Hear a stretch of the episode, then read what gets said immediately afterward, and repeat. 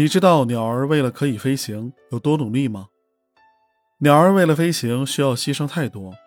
要想飞行，首先需要强大的肌肉和为肌肉提供能量的食物。鸟儿为了获得大量的能量，需要不停的大量的进食，甚至有几个小时不进食就会饿死的鸟类。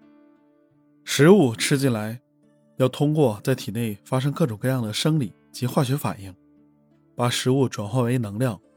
这个过程和人类一样，要消耗氧气，产生二氧化碳。鸟类为了获得更多的氧气，进化出了气囊。人类呼吸一次只能吸氧一次。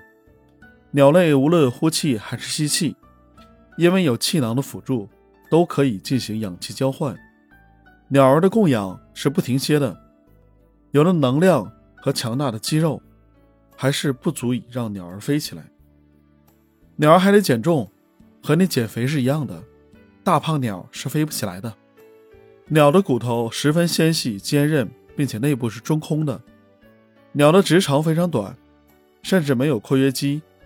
也就是说，消耗完毕的食物残渣需要尽快的离开身体来减少重量。现在你知道鸟儿为了可以飞行有多努力了吧？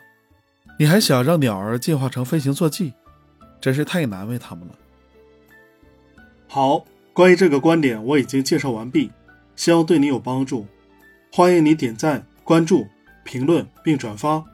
我是好猫卡，我们下期再见。